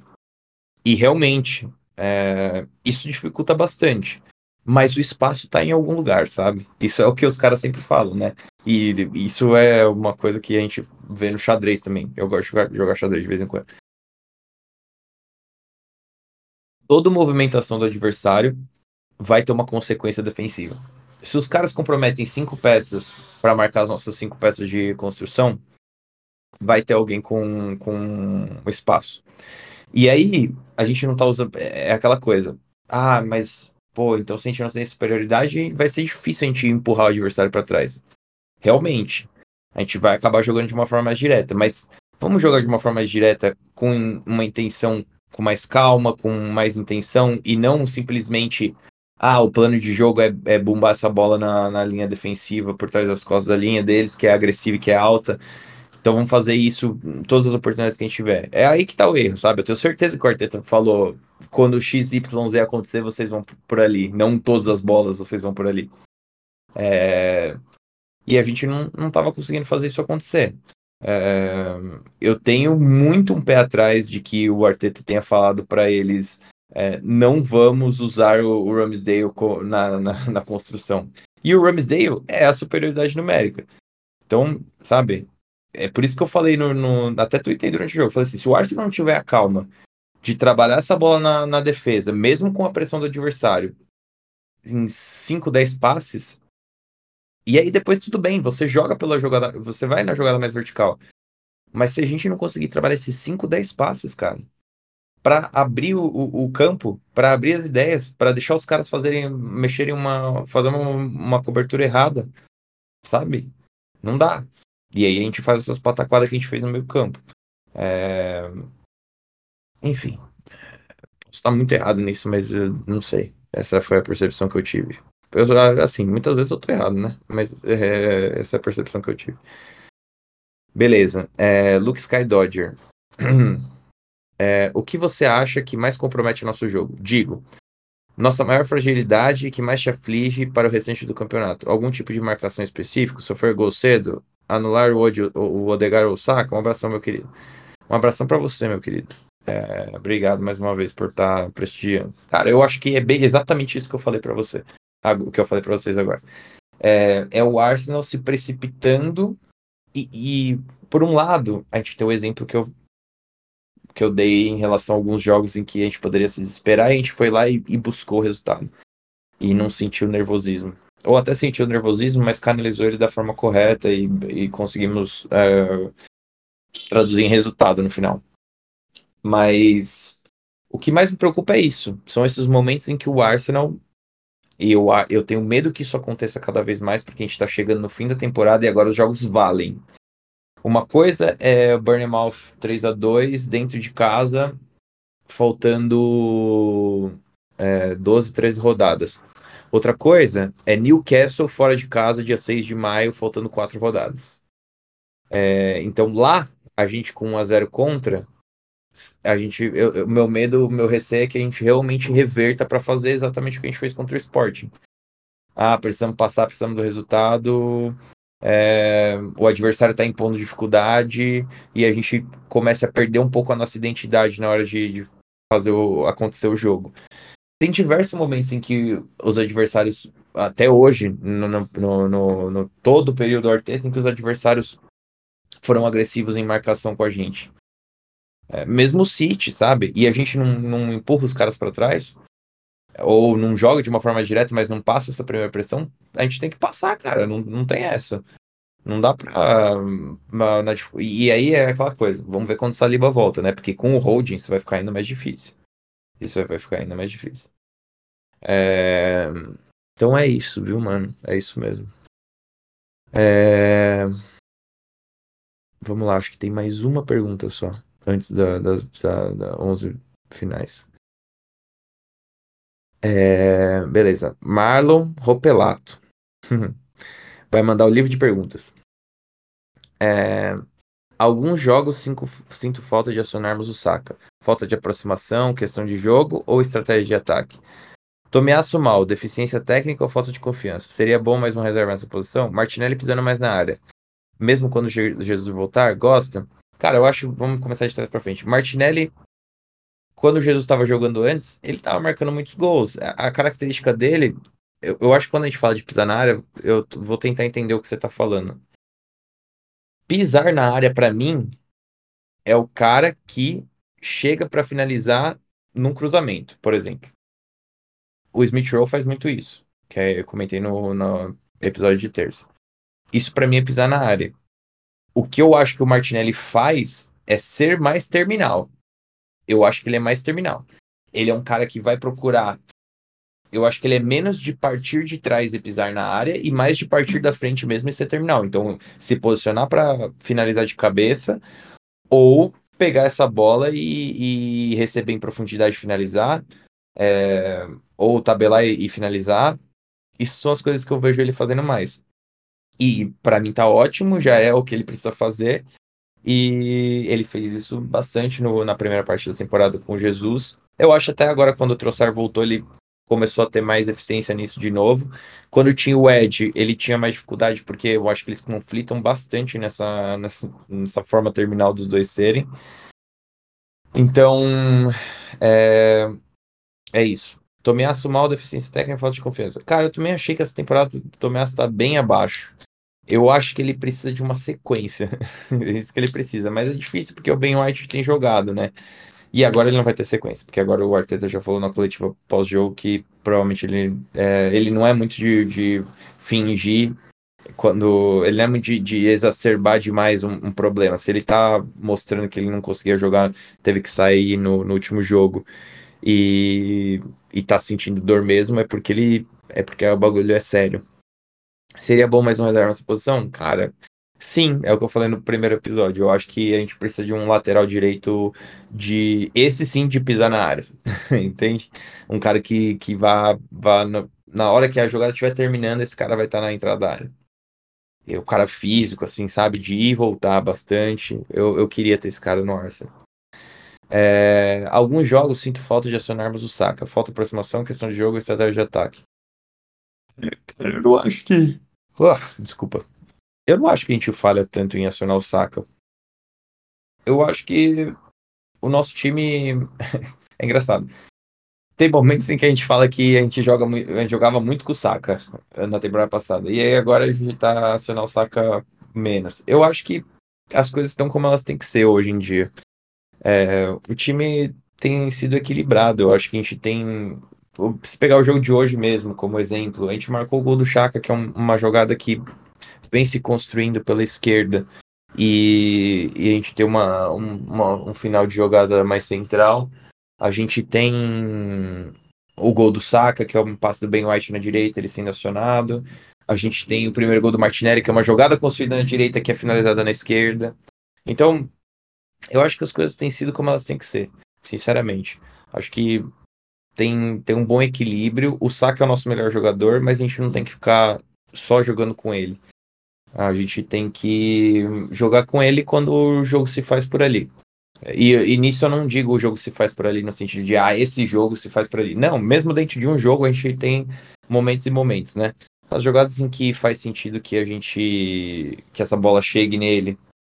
É, ela vai chegar, sabe? Ela vai chegar. A gente com certeza não, não é um time penso para um lado só hoje em dia, pelo contrário.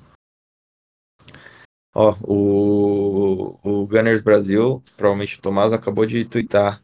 Imparável. 17 gol de Folarim Balogun na Ligue 1. Realmente, hein? 17 gols, cara. O cara tem 17 gols na Ligue 1. É liga de fazendeiro mesmo, né? não, não é demérito a ele, mas assim, ele não teria 17 gols na, na Premier League, vamos ser sinceros. É... Então vamos lá, finalmente, para a pergunta sobre os 11 jogos. os 11 jogos que faltavam para o Arsenal. Um já foi, né? Então os 10 jogos que faltavam para o Arsenal. Deixa eu só procurar aqui, só mais um minutinho. Ah,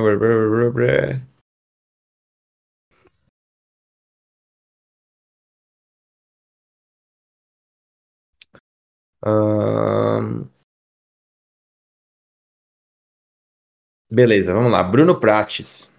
Bruno, agora vai, hein? Agora vai. Quais os palpites para os últimos 11 jogos da Premier League? Vou te responder essa agora, finalmente. Vamos lá. Então, para vocês entenderem, o City tem um jogo a mais faltando, então pro Arsenal faltam um, jogo a mais não, um jogo a menos, né? Pro Arsenal faltam 10, pro City faltam 11, porque eles não jogaram essa, esse fim de semana. O jogo que falta para eles é o do West Ham, tá postergado, não tem data. Eu é, dei uma olhada na tabela aqui. Pela forma como os jogos estão encaixados hoje, esse jogo contra o West Ham provavelmente seria jogado dia 23 de abril, tá? Que é antes da última rodada. Se for isso, não, não tem como saber. Pode ser que todos os jogos sejam, remanejados para frente e o do West Ham entre em algum, lugar, algum espaço aí. Mas. E tem outros espaços, tá? Para acontecer. É entre o dia 30 e o dia 20 tem. São semanas em que o City tem as semanas, né? No meio para pôr jogos. Mas são semanas também que provavelmente tem Champions League e vai depender de, de o City estar tá chegando nas últimas fases ou não.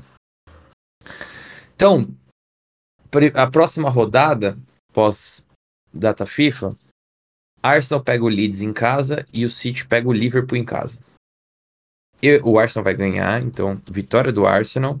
E o City, aí que tá. É aí que entra o ponto que o, o Thiago perguntou para mim é, existe um mundo onde o Arsenal pode abrir 11 pontos do City no primeiro jogo pós-parada. Porque ele estava considerando isso na terça, segunda-feira, né?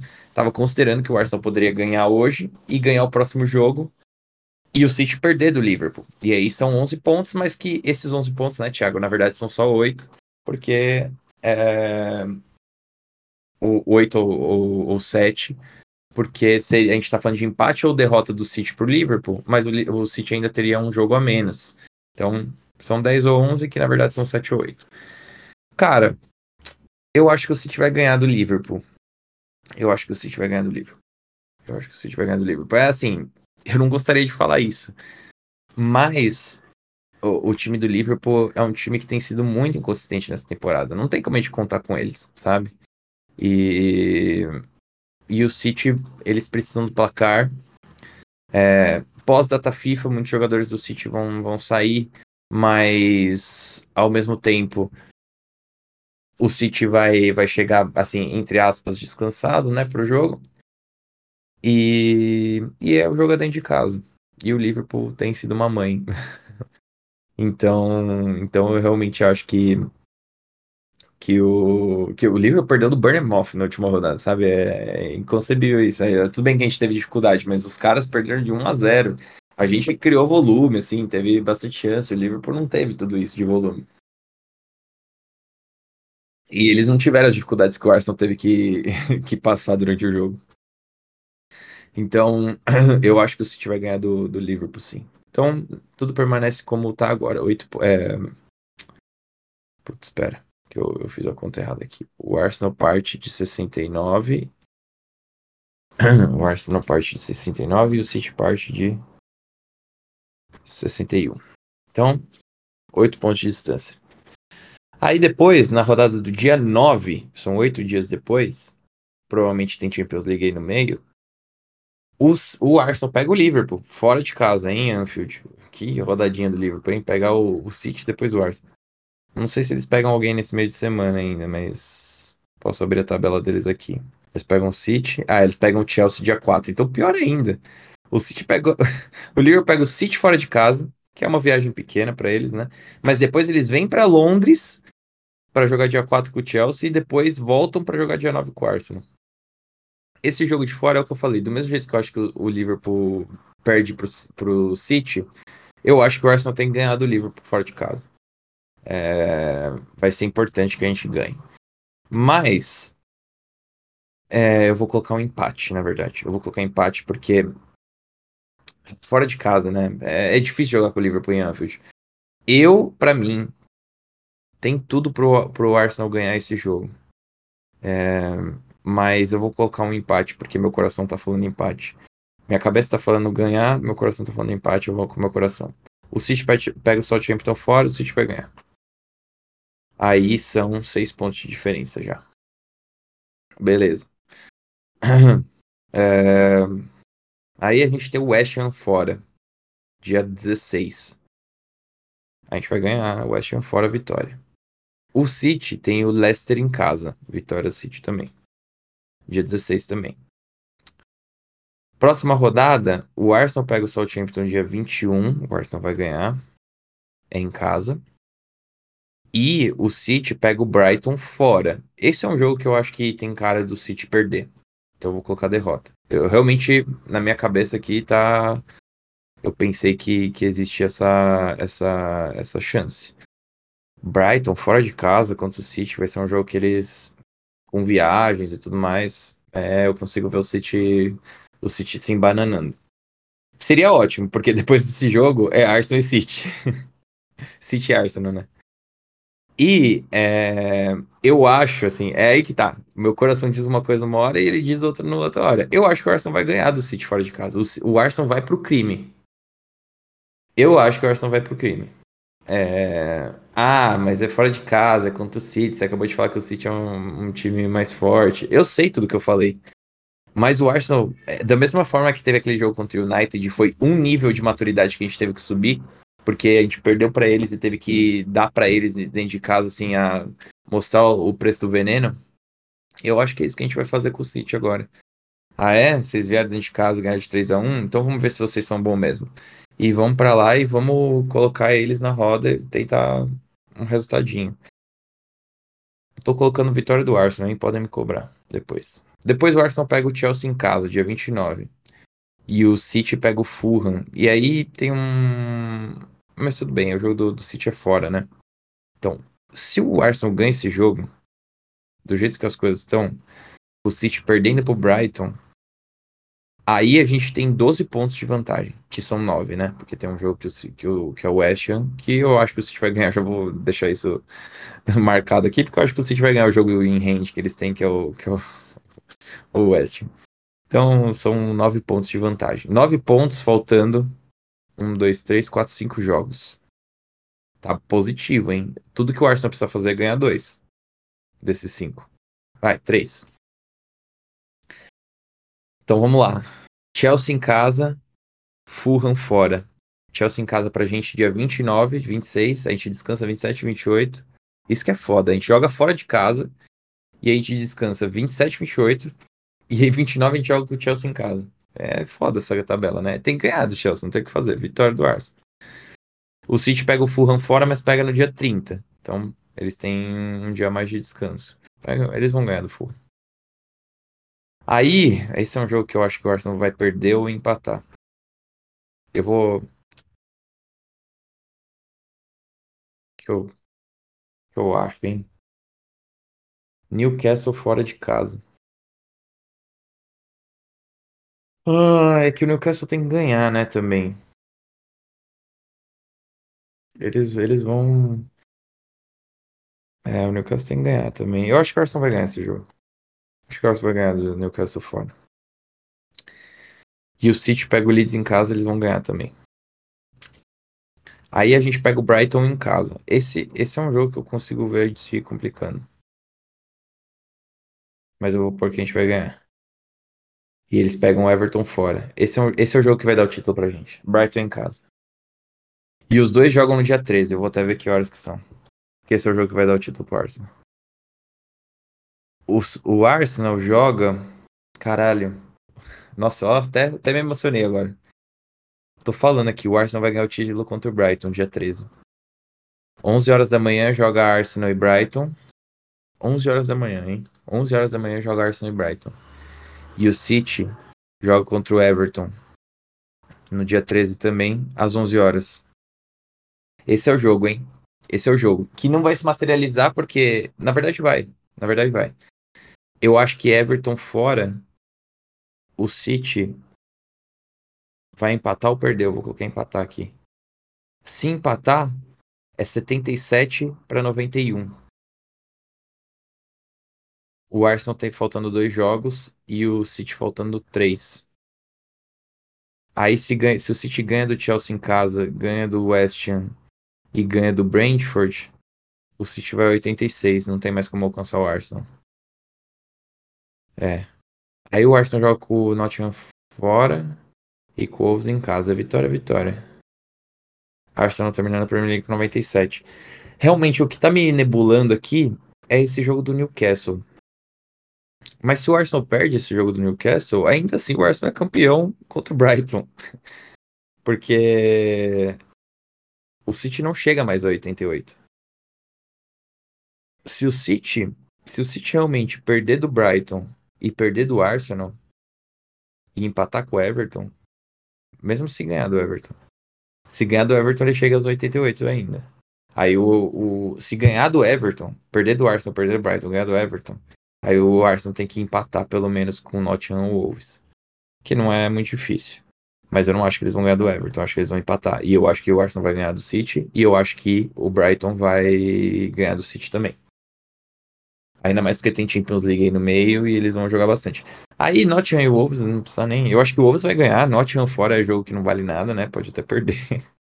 Arsenal, se o Arsenal perde, termina a Premier League com. Com 94 se ganhar do Newcastle. Se for derrota pro Newcastle, 94. Se for vitória pro Newcastle, 97. Eu consigo ver, assim, esse jogo com o Newcastle tá me nebulando muito. Essa, essa sequência, eu acho que o Arsenal vai ganhar do City, tá? Isso já, já tá certo. Mas depois a sequência Chelsea em casa. Chelsea em casa a gente tem que ganhar. Chelsea em casa. Newcastle fora, Brighton em casa.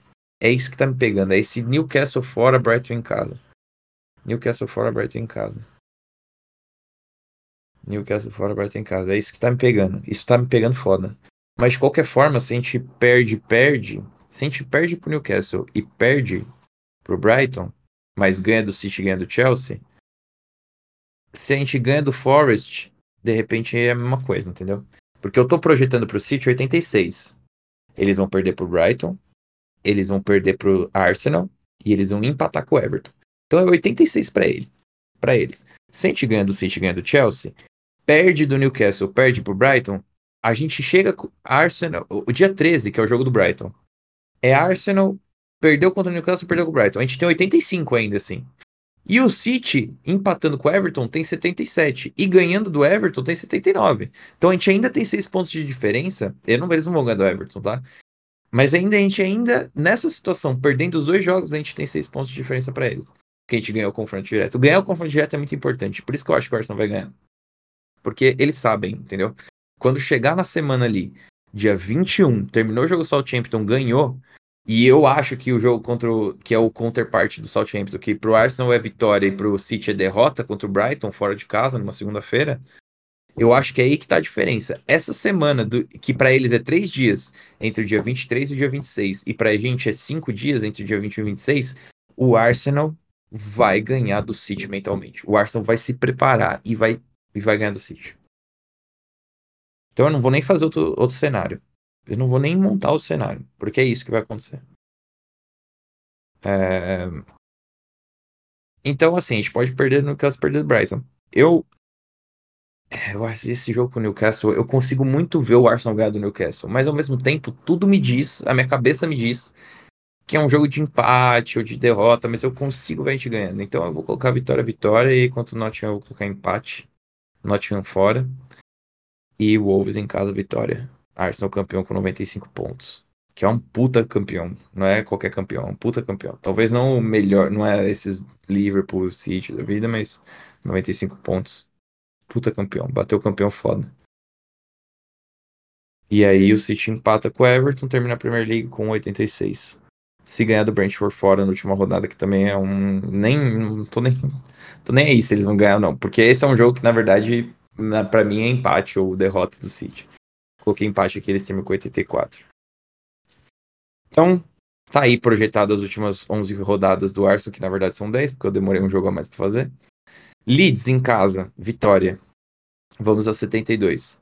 Liverpool fora, empate, vamos a 73.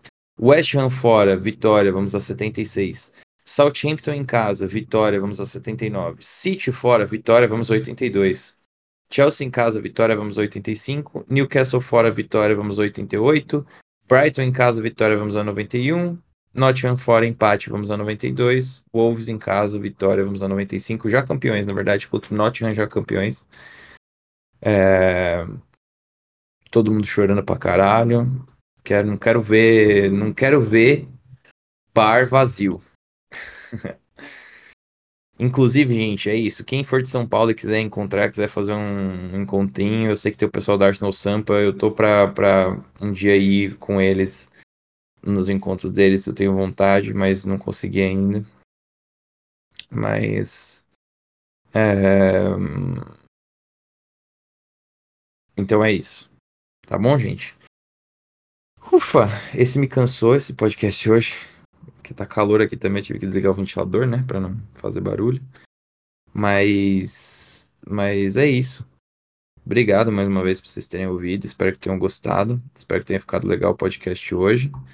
É, a gente se vê na próxima. Comentem lá comigo, né? Na verdade, arroba Cainhovini, arroba Fox. Se vocês quiserem me seguir no Instagram, é arroba c.a.i.o.v. E, e é isso. A gente se vê na próxima. Valeu!